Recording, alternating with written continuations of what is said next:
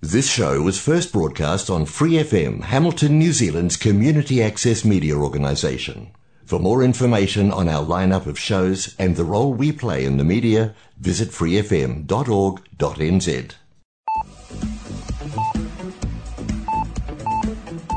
Hola amigos, aquí inicia el programa Arritmia presentado por Angie Rodríguez, coach ontológico profesional, transmitido por Free FM 89.0 los sábados a las 7 de la noche desde Hamilton, Nueva Zelanda.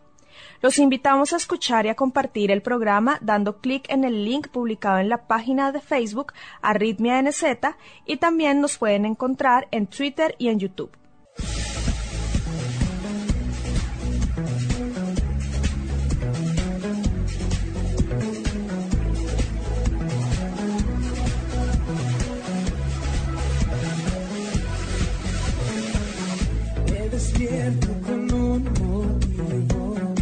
No viniste al mundo por casualidad.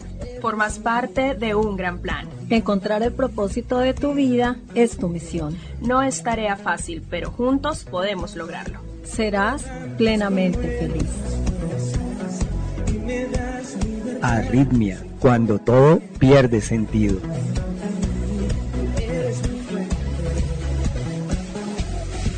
Arritmia, transmitiendo desde Free FM 89.0 Real Community Radio, Hamilton, Nueva Zelanda.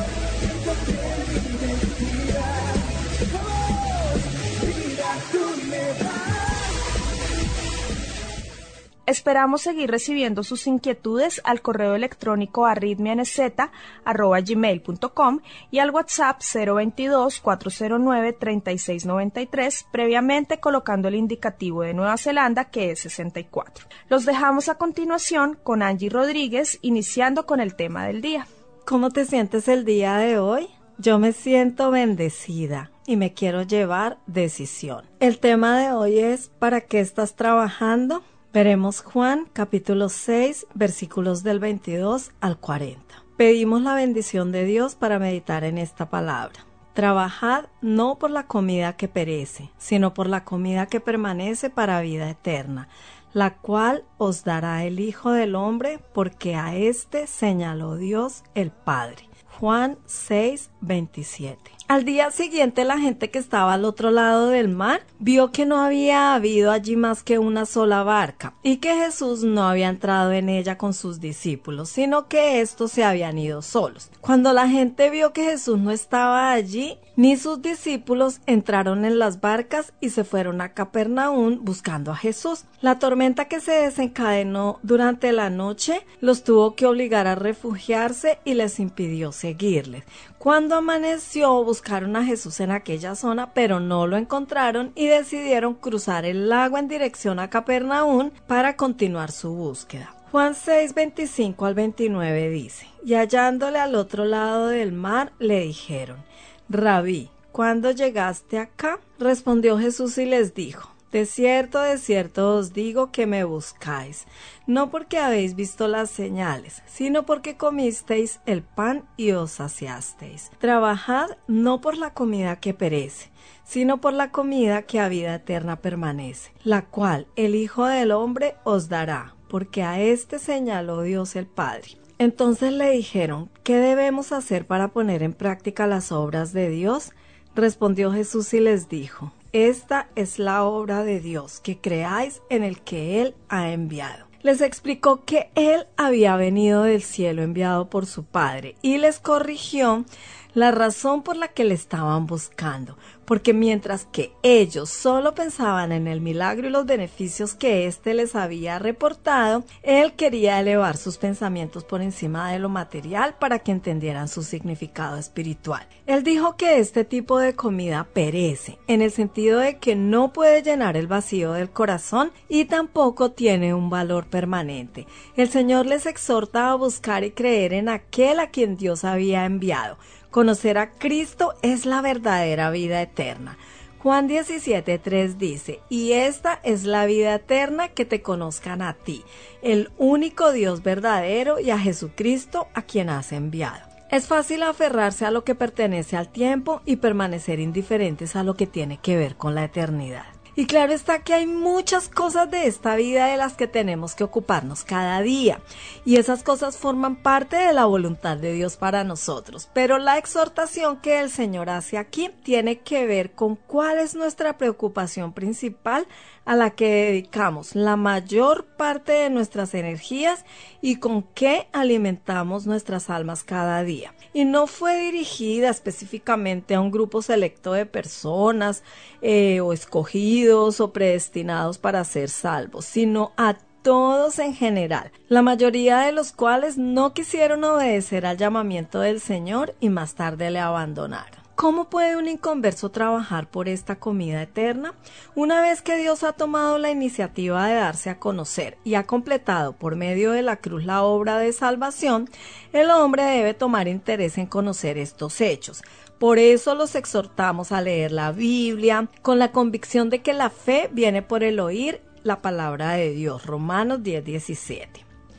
Debemos animarles a ir a la iglesia con el fin de ayudarles a entender lo que leen, incluso orar a Dios pidiéndoles iluminación en su búsqueda de la verdad. Sin la ayuda divina nunca podrán llegar a conocer la verdad. Por eso, el Señor prometió que el Espíritu Santo vendría para convencer al mundo de pecado, de justicia y de juicio. Juan 16, 8. Esta labor evangelística del Espíritu Santo consiste en convencer, no en regenerar al inconverso. La regeneración vendrá después cuando la persona entregue su vida a Dios con fe y arrepentimiento. El día anterior les había dado a comer pan perecedero, pero el Señor quería darles otro pan que era imperecedero, la comida que a vida eterna permanece, la cual el Hijo del Hombre os dará. Estaba usando el hambre física para llevarles a pensar en el hambre espiritual.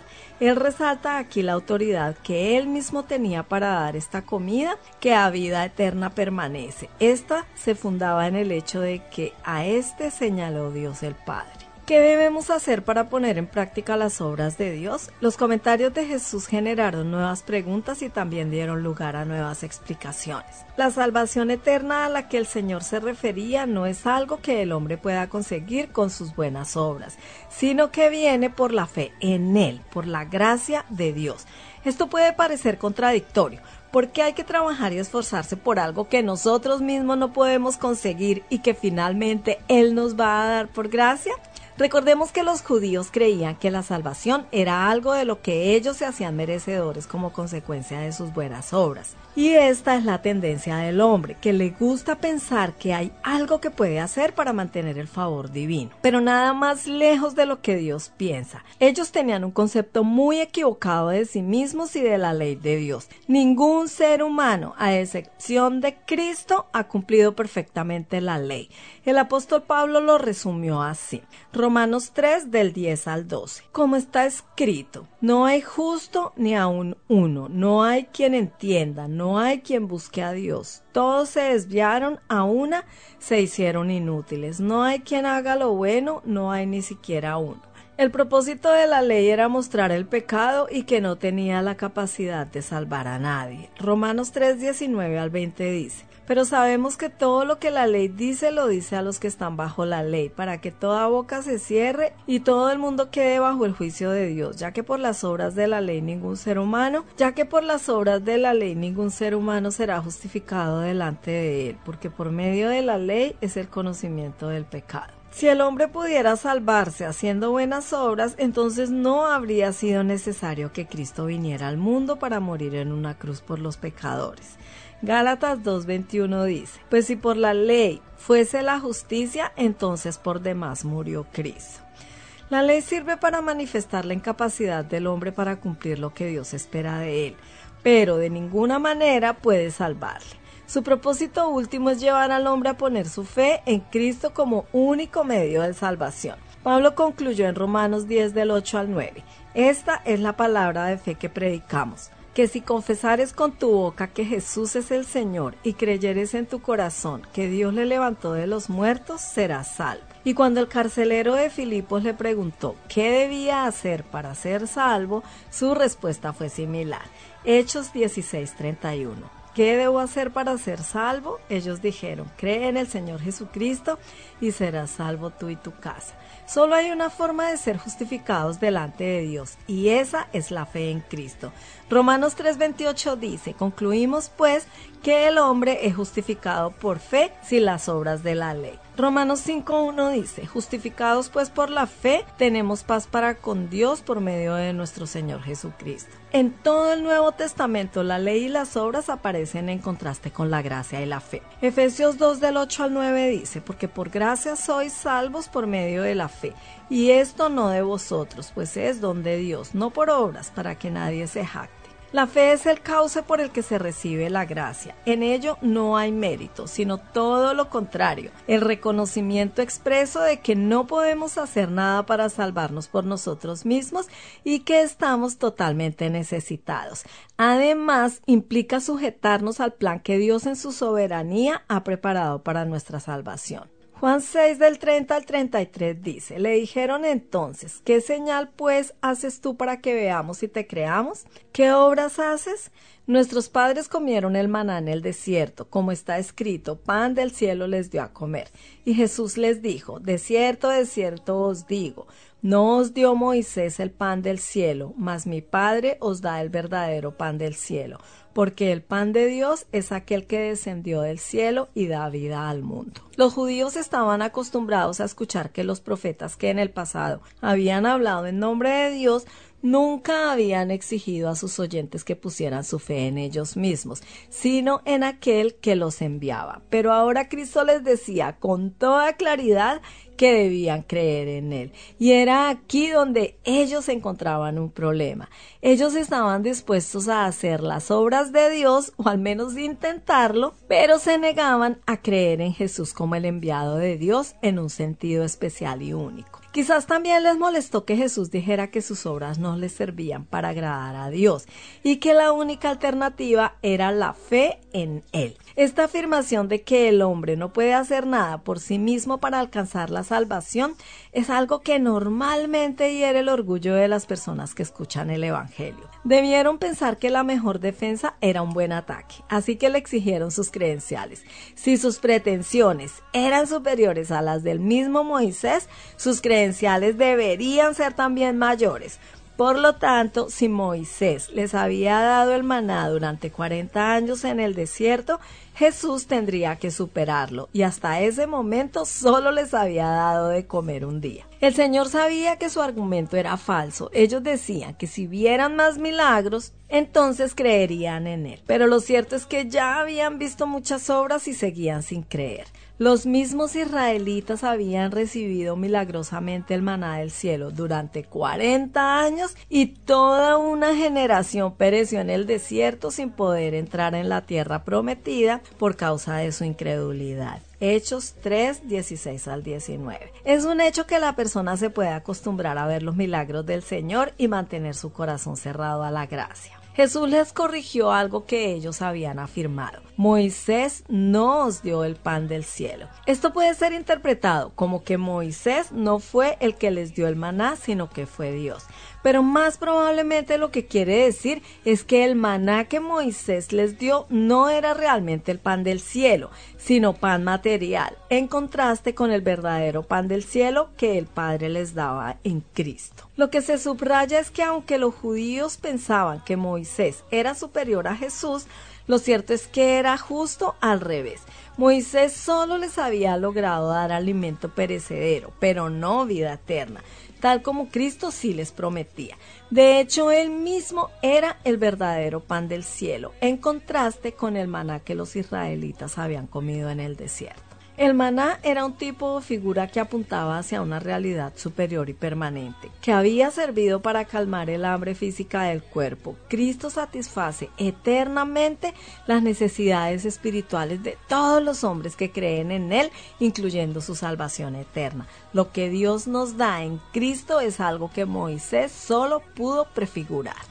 Jesús no les iba a dar una señal como ellos esperaban, sino que nuevamente les iba a dirigir a Él mismo. El pan de Dios es aquel que descendió del cielo y da vida al mundo.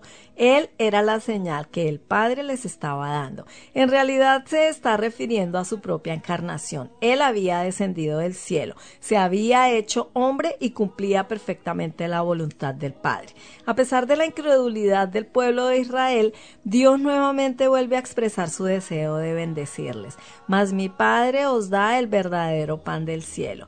Le dijeron, Señor, danos siempre este pan. Jesús les dijo, Yo soy el pan de vida el que viene a mí nunca tendrá hambre y el que en mí cree no tendrá sed jamás. Juan 6, 34, 35. El pan nos habla del sustento necesario para la vida, todo aquello que es esencial e imprescindible para todo ser humano. Tener pan no aplaca nuestra hambre es necesario comerlo para que realmente tenga efecto en nosotros. Y cuando lo comemos, el pan llega a formar parte de nosotros mismos. De la misma manera, cuando Cristo se nos ofrece como el pan de vida, es necesario creer en Él para apropiarnos de esa vida, estableciendo así un grado de intimidad y de unión que es imposible romper. Los judíos seguían pensando en el pan material y quizás esperaban recibirlo de la misma manera en que Moisés se los había dado en el desierto. Ellos no escucharon que el verdadero pan del cielo ya había descendido y el Padre se los estaba dando en la persona de Jesús. Dios ya había hecho su parte. Ahora eran ellos los que tenían que ir a Él.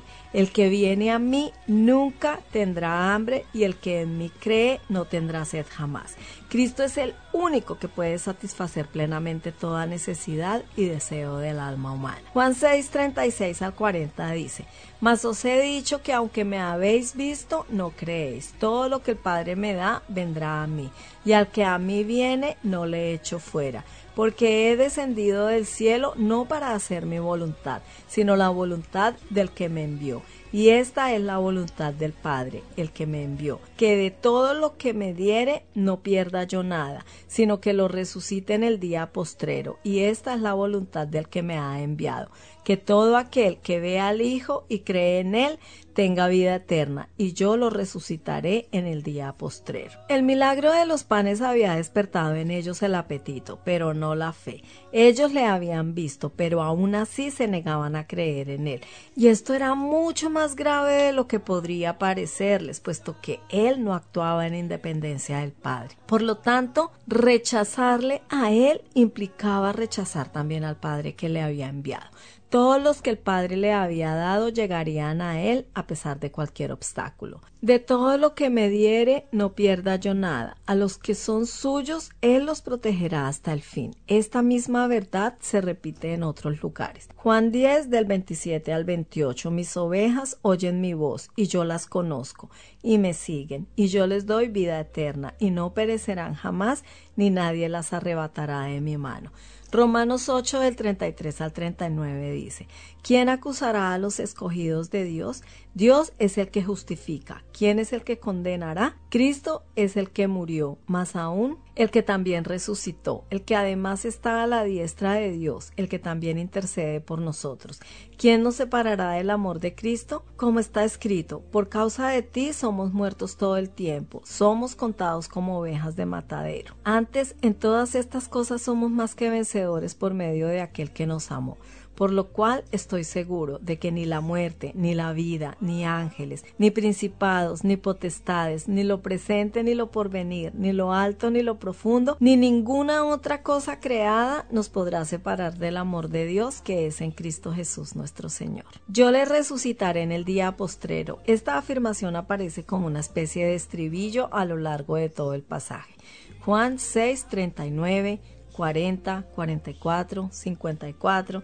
La resurrección será el último capítulo en el proceso de la salvación que le ha sido confiada a Jesús.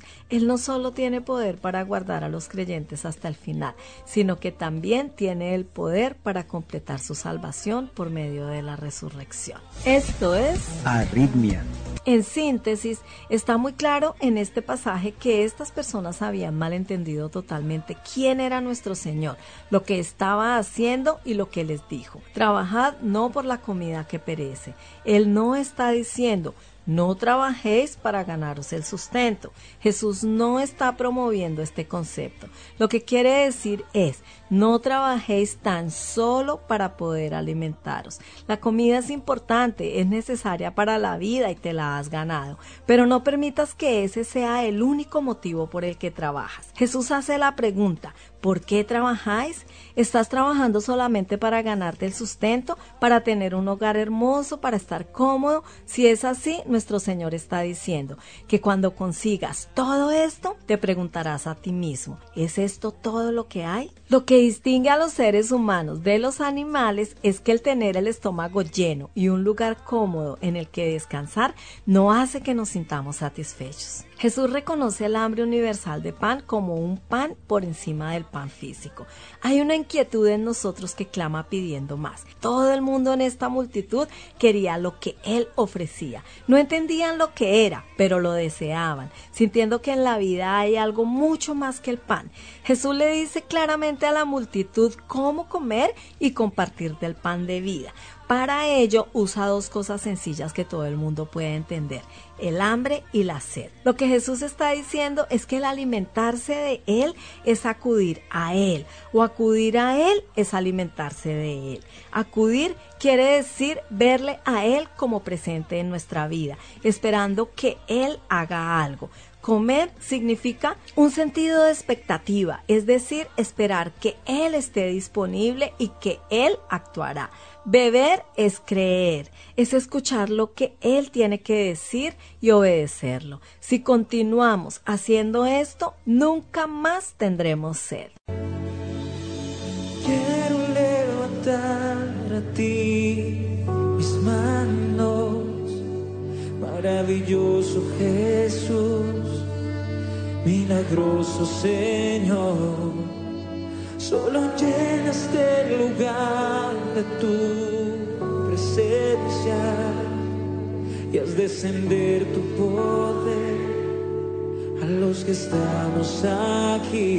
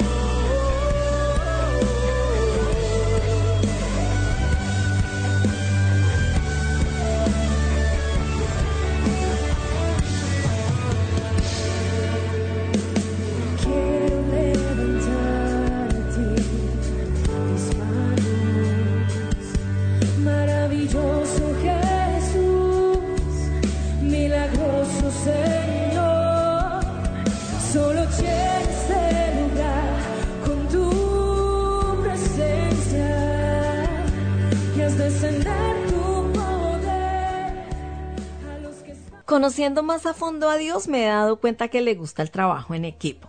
Cuando Él me pedía que hiciera algo como hablar con una persona cerca de Él o bueno, de cualquier otra cosa, se me dificultaba obedecer. Pensaba que la persona no lo tomaría bien, que yo no sabría qué decir o cómo decirlo, que iba a ser rechazada, ignorada o bueno, yo qué sé. Pero luego de obedecer me daba cuenta que Dios trabaja en conjunto.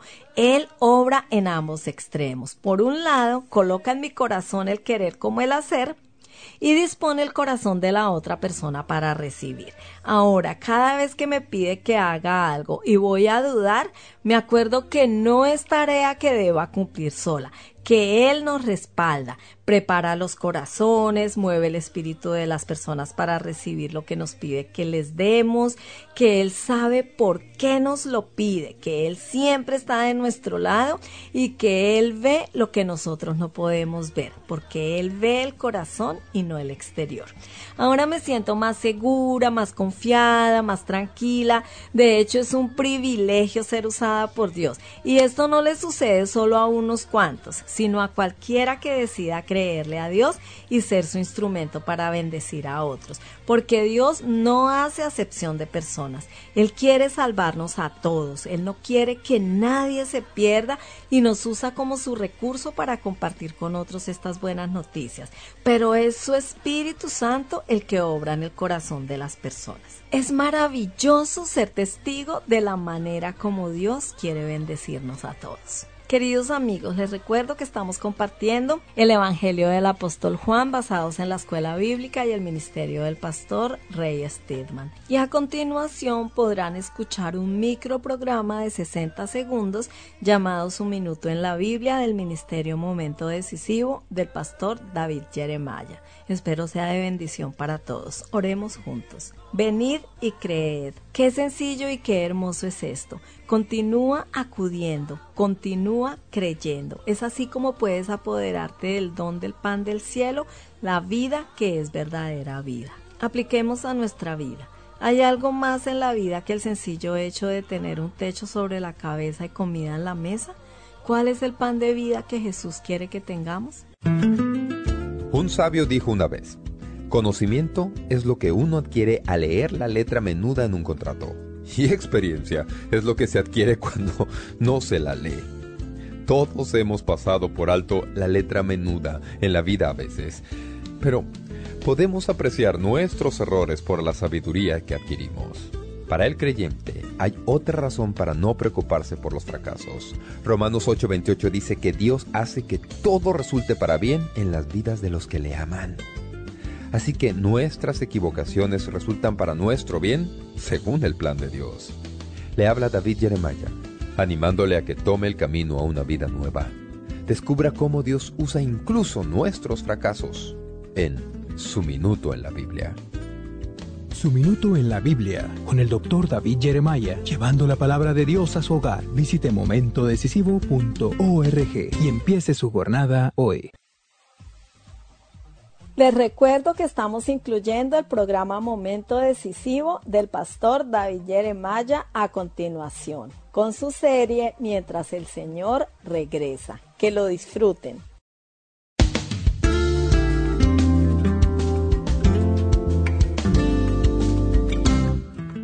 Probablemente no hay un solo día en que usted no piense para sus adentros. Espero que el tráfico no esté embotellado o espero que mi jefe esté de buen genio, pero ¿qué tal una esperanza llena de pensamientos que duran por toda la eternidad? En la edición de hoy de Momento Decisivo, daremos un vistazo a la profundidad a la idea de una esperanza que dura para siempre. Usted querrá seguir en la sintonía de esta estación conforme continuamos nuestra serie, mientras el Señor regresa. En el mensaje del Dr. Jeremiah, vivan en esperanza hasta que yo regrese. A continuación aquí, en Momento Decisivo.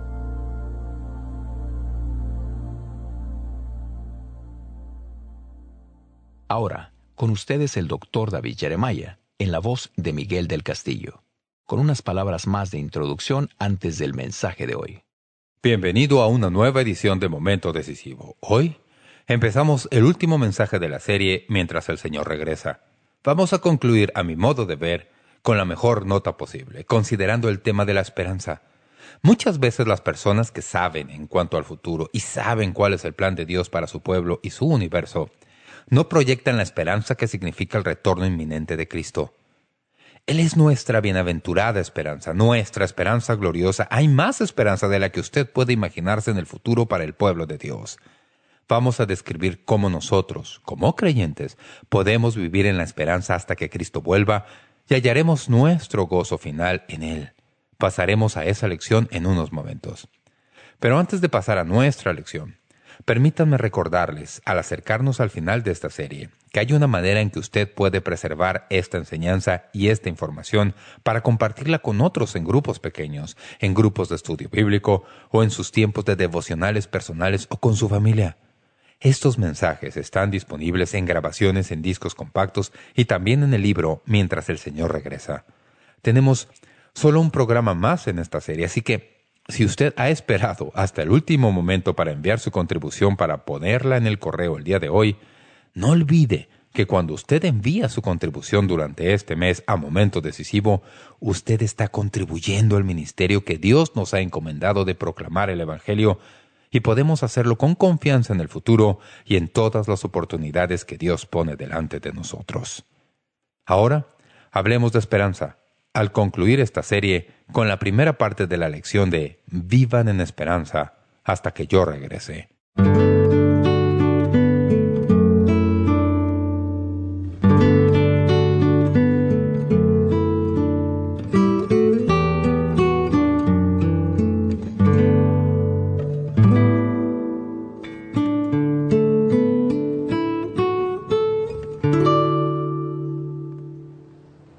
Quiero ilustrar el asunto al que me voy a referir, contándoles la experiencia de un hombre de mediana edad.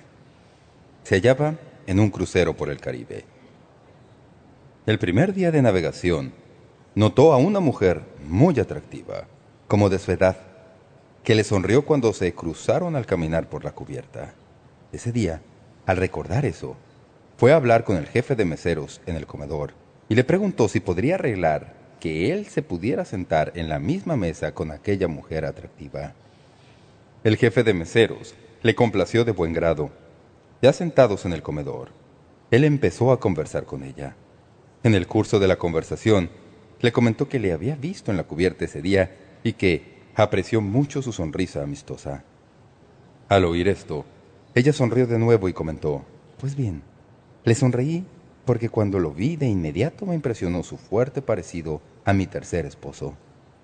Al oír esto, él paró las orejas y dijo, «Ah, ¿cuántas veces se ha casado?» La mujer bajó los ojos a su plato y sonrió de nuevo. «Dos veces», respondió. La risa se demoró. Lo que quiero decir es que eso es lo que uno llama esperanza. Otro pasajero estaba en un crucero de diversión prolongado, extendido, pero no le iba muy bien. De hecho, estaba muy mareado. El balanceo y la oscilación del barco lo mareaban mucho. Se hallaba casi colgando por sobre el barandal del barco, tan verde como podría estarlo. Uno de los miembros de la tripulación pasó por ahí y viéndolo en su angustia le dijo, «No se desanime, señor. Quiero que sepa que nadie se ha muerto todavía debido al mareo». El mareado pasajero alzó la vista y le dijo, «Por favor, no diga eso. Es solamente la esperanza de morirme lo que me mantiene vivo hasta aquí. Los que han estado en algún crucero, o si han estado en algún otro tipo de barco, inclusive a poca distancia de la orilla, cuando el mar se encrespa, saben lo que es no sentirse muy bien en esas condiciones. De nuevo, eso es esperanza. Pero nuestra esperanza va a ser mucho más dirigida de una manera mucho más sensible que en estos dos episodios. Quiero empezar recordándoles algo que ustedes deben haber percibido porque vivimos en el mismo mundo y se nos ha dado un corazón muy sensible. Y es que una de las emociones abrumadoras de nuestro tiempo es la desesperanza.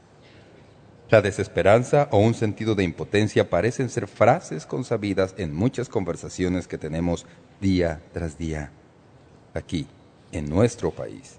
Si ustedes han escuchado las noticias con atención, parece que el llamado es algo como esto. La pérdida de fe en los Estados Unidos de América. Como si este país poseyera alguna capacidad de sostener su economía cuando las demás naciones no han podido hacerlo. Algunos les echan la culpa de nuestros problemas actuales a los de la izquierda. Otros le echan la culpa a la derecha. Algunos dicen que el problema es político. La verdad es que es un problema de liderazgo. De hecho, nunca he visto tantas personas descontentas. Tengo que sonreír por esto en algunos aspectos. Hemos vivido en una época de cambios sin paralelo.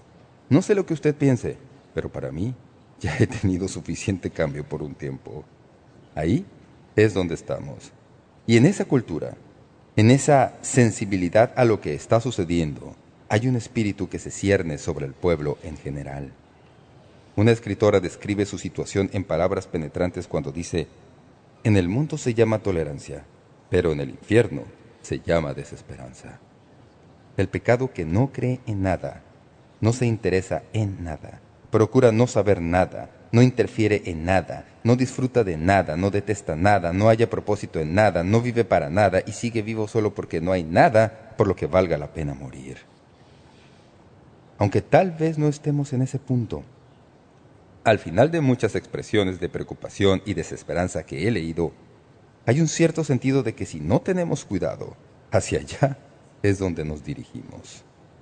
Tal vez la verdadera fuente de desesperanza y desesperación entre las personas de hoy es simplemente el reconocimiento de que la vida no es lo que debería ser, que algunas de las cosas que prometieron satisfacción y alegría no han cumplido sus promesas.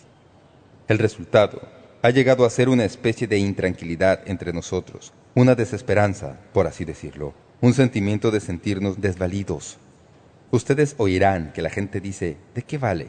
¿Qué podemos hacer? Las personas se sienten como que no hay nada que puedan hacer que determine una diferencia. Eso les deja con un sentido de desesperanza. Una cosa puedo decirles con certeza. Aunque pienso que no tengo todas las respuestas sobre este asunto, algo que sé con certeza es que uno no puede vivir mucho tiempo sin esperanza. La esperanza es la misma esencia de la vida se halla en la misma médula de lo que se es y de la existencia de uno como persona. Hace poco, leí un reportaje escrito por un médico oficial del ejército durante la guerra de Vietnam. Fue prisionero por cinco y medio años. Relata que cuando llegó al campamento de prisioneros, conoció a otro joven prisionero marino de 24 años, que ya había sobrevivido dos años en esa prisión antes de que él llegara. El marino Pareció estar en relativa buena salud y parecía que le iba bien. Cuando le preguntó cómo había logrado mantenerse tan bien, el joven le explicó que el comandante del campamento le había prometido liberarlo si cooperaba con ellos en todo. Y había observado en ocasiones pasadas, en los pasados dos años, que eso había sucedido en realidad a otros prisioneros. Así que convino. Literalmente se convirtió en un prisionero modelo. Encabezaba al grupo de reforma mental del campamento que tenía la responsabilidad de tratar de lavar el cerebro de los demás prisioneros. Pero con el paso del tiempo, se dio cuenta de que aquel comandante simplemente le había mentido. Cuando la plena convicción de eso empezó a penetrar en su mente, se convirtió en un zombi. Se negó a hacer ningún trabajo, rechazó todas las ofertas de comida y estímulo. Simplemente se quedó acostado en su catre, chupándose el pulgar, hasta que pocos días después murió. Debido a que la esperanza de libertad había desaparecido, ya no le quedaba nada por qué vivir y se murió. Empecé a leer un libro. ¿Alguna vez usted pasea sus ojos por su biblioteca y se pone a contar cuántos libros tiene de los cuales ha leído apenas las primeras 50 páginas? ¿No le parece eso una experiencia deprimente? Todos lo hacemos. Tengo muchos libros que están en ese proceso. Leo parte de ellos y después los dejo a un lado porque algún otro asunto me entusiasma más. Algunas veces vuelvo a tomarlos. Leí este libro en entregas. Finalmente lo terminé de leer.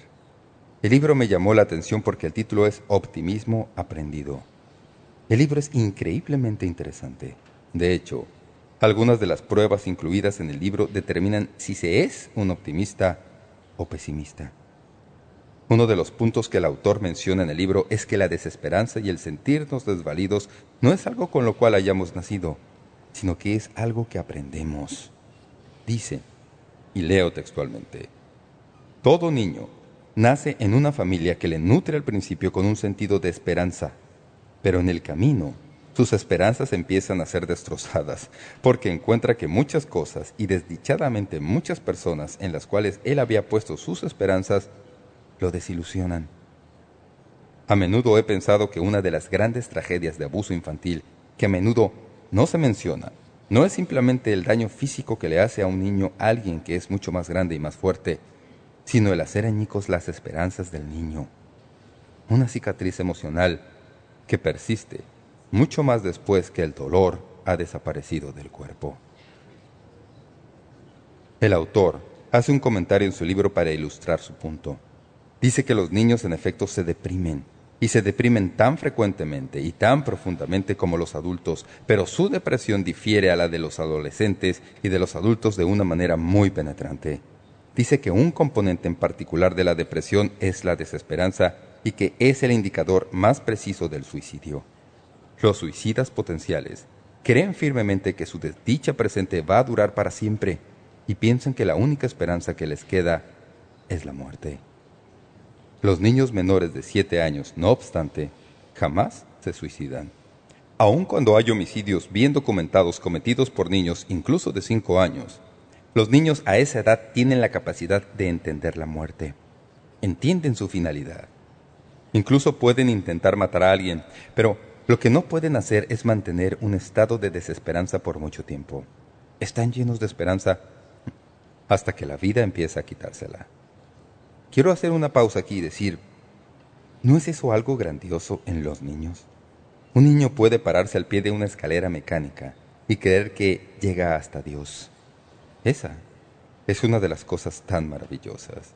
Padres, ¿acaso no es cierto que ustedes casi detestan ver que ese sentido de inocencia y esperanza se va esfumando conforme van creciendo y la dejan atrás. Si tiene usted hijos pequeños y tiene estas experiencias, disfrute cada momento de ellas porque es un don de Dios. Así que el punto del escritor es obvio, ¿verdad? Aprendemos a perder la esperanza. Aprendemos a sentirnos desvalidos. La vida tiene su manera de ponernos en ese curso si no tenemos algo en el centro de nuestras vidas que nos mantenga firmes. Posiblemente algunos hayan oído de otro libro, y no estoy presentando aquí un informe de libros, pero quiero introducir este tema de la mejor manera que pueda. Y me refiero a un libro que apareció hace ya varios años. El libro fue escrito por un individuo llamado Norman Cousins, personaje interesante. Contrajo una seria enfermedad que amenazaba su vida. De hecho, los médicos le dijeron que se iba a morir. El hombre dio una respuesta muy curiosa a ese anuncio. Decidió que si iba a morir, se moriría riendo. Así que fue y consiguió todas las revistas de tiras cómicas que pudo hallar, todas las películas del gordo y el flaco que pudo hallar, y todos los libros de chistes que pudo, y después de comprarlos se fue a su casa. Pasaba sus días, de ocho a diez horas al día viendo películas divertidas y riéndose a mandíbula batiente. Y adivinen, se mejoró. Luego, escribió un libro que tituló Anatomía de una enfermedad, en la cual describe la contribución positiva de la esperanza y la risa a la enfermedad física. Lo que tal vez no sepan es que más adelante la Universidad del Sur de California lo invitó para que formara parte de su facultad de medicina. Por una década, estudió con el personal de médicos de esa universidad e investigó toda esta idea de la esperanza en términos de curación y luego escribió un libro titulado De cabeza, Biología de la Esperanza. En ese libro habla de lo que halló al estudiar a personas que estaban enfermas, personas cuyo diagnóstico era serio. Estudió cómo algunas de estas personas no recibían ninguna aportación de esperanza. Estudió otras que tenían aportación de esperanza. Luego combinó todo eso. Es increíble lo que sucedió. Las estadísticas superan cualquier cosa que uno pueda imaginarse. En su libro escribe y leo textualmente, Me dicen que no ofrezca esperanza a menos que sepa que la esperanza es real, pero no tengo la fuerza para no responder a una mano que se extiende.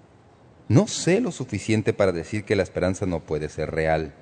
No estoy seguro de que alguien sepa lo suficiente como para negar la esperanza.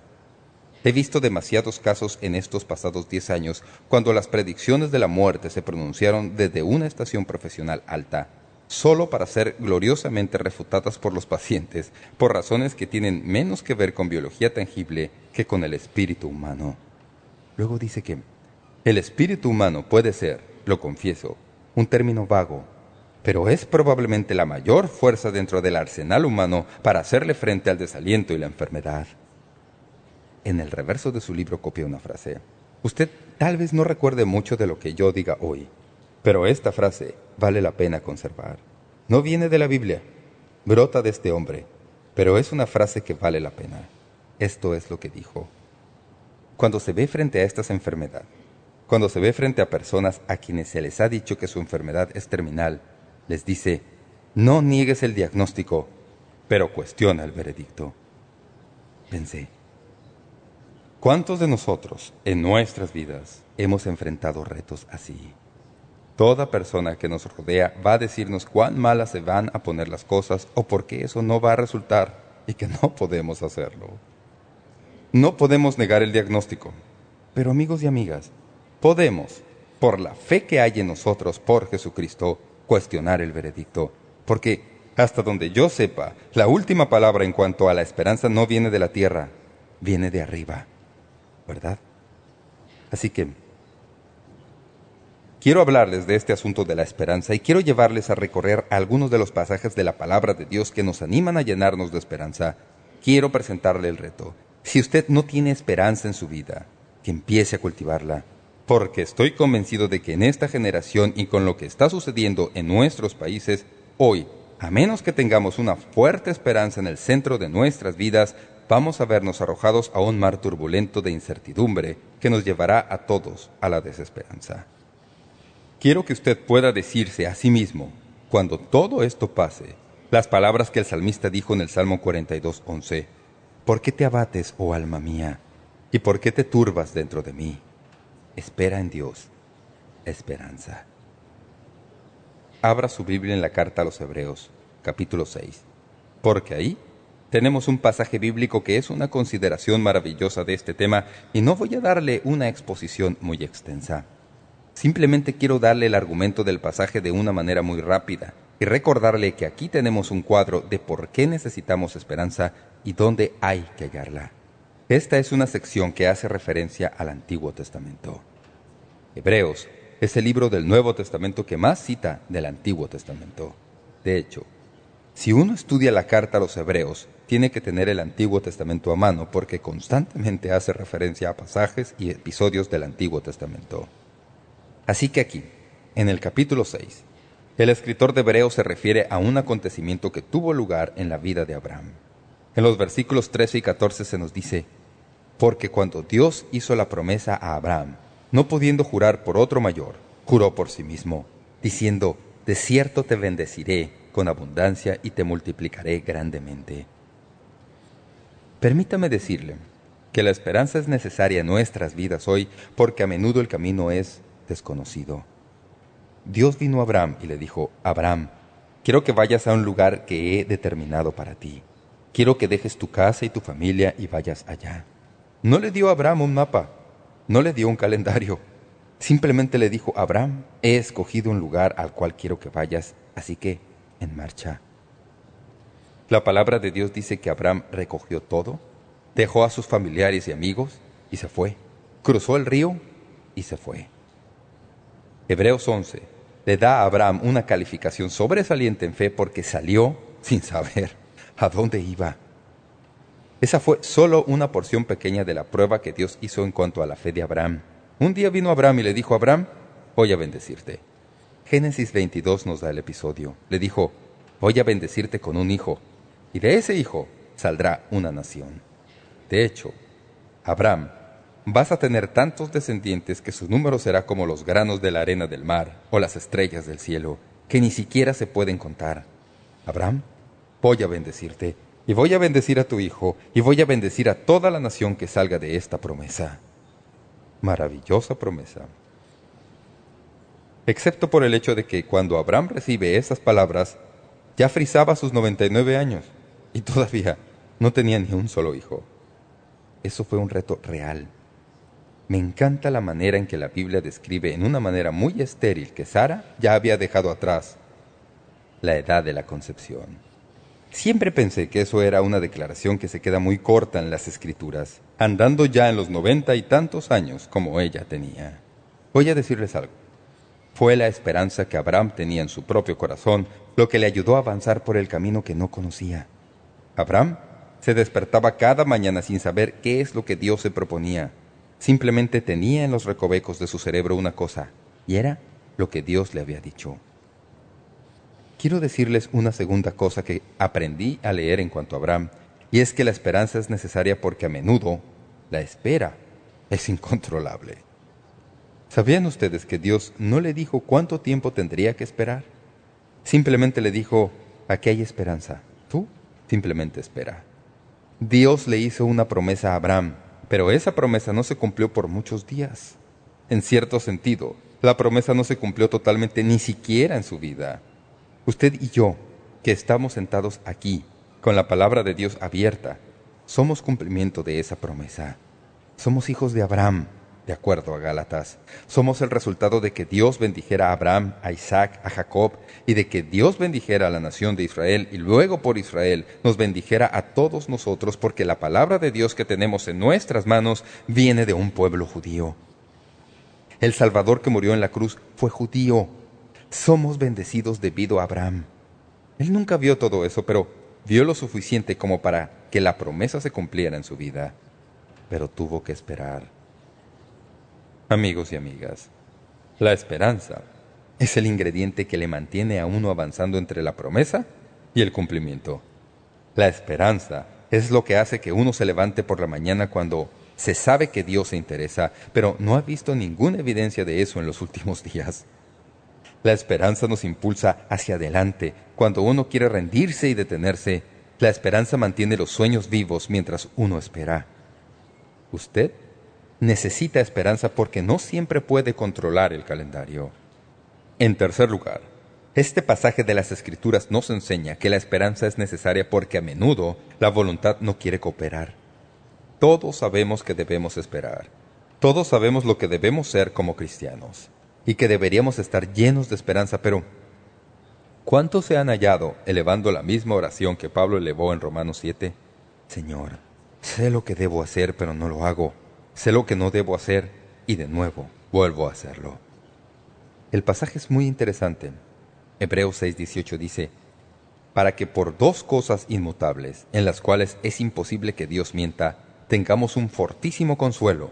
Y la palabra consuelo aquí es traducción de una palabra que también se traduce estímulo. Los que hemos acudido para asirnos de la esperanza puesta delante de nosotros. ¿Cuántos hemos experimentado eso cuando hemos estado atravesando dificultades? Y sabemos que nuestra esperanza debe estar en el Señor, nuestra voluntad no coopera. Y a veces simplemente tenemos que olvidarnos de todo y avanzar y aferrarnos a Dios, correr a Él buscando refugio. La esperanza es necesaria porque a veces la voluntad no coopera. La esperanza es necesaria, número cuatro, porque a menudo las aguas no se pueden cartografiar. Noten lo que dice Hebreos 6.19, la cual tenemos como segura y firme ancla del alma y que penetra hasta dentro del velo, donde Jesús entró por nosotros como precursor, hecho sumo sacerdote para siempre, según el orden de Melquisedec. Ahora, presten atención. Lo que el escritor de Hebreos está diciendo es esto, nos hallamos navegando. Las aguas a veces se ponen turbulentas. Uno no siempre puede cartografiar la ruta. La ilustración que él toma aquí es muy preciosa si uno la entiende. Tenemos cantos que entonamos. Tenemos un ancla. Y mi ancla está firme. Y tienen este cuadro. Recuerdo una vez en que un artista de tiza vino a nuestra iglesia cuando yo era niño y pintó un cuadro de un barco detenido en aguas profundas y con el ancla echada. Siempre he pensado de eso de esa manera, pero pienso que hay algo muy diferente aquí, si lo entiendo correctamente.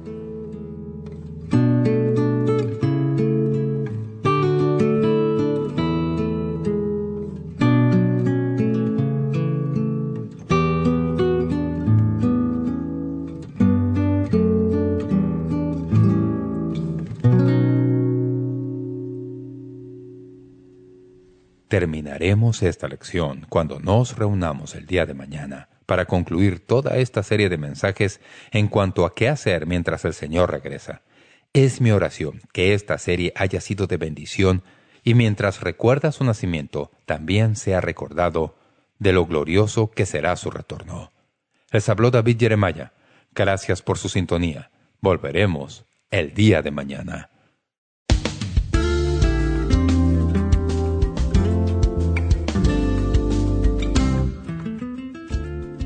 Gracias por sintonizar Momento Decisivo. Esperamos que usted pueda tomar un momento para escribirnos una carta en respaldo del Ministerio. Le agradecemos su correspondencia. Y cuando nos escriba o nos envíe un correo electrónico, sírvase a anotar claramente su nombre y dirección completa y el nombre de la emisora en que escucha este programa. El mensaje que usted escuchó hoy es una porción del mensaje completo disponible en disco compacto titulado Vivan en esperanza hasta que yo regrese. Si desea solicitar una copia de este mensaje, puede hacerlo visitando nuestro sitio web www.momentodecisivo.org o escríbanos a la dirección que le damos enseguida. Este mensaje corresponde a la serie completa de enseñanzas titulada Mientras el Señor regresa, en 10 discos compactos. Para más información sobre cómo conseguir estos mensajes que ofrecemos, puede visitar nuestro sitio web www.momentodecisivo.org o escríbanos a Momento Decisivo, P.O. Box 3804, San Diego, California 92163, Estados Unidos de América. Sintonícenos nuevamente mañana para estudiar juntos la palabra de Dios aquí en Momento Decisivo con el doctor David Jeremiah. También puede escuchar Momento Decisivo cuando guste en nuestra página web, ubicada en momentodecisivo.org.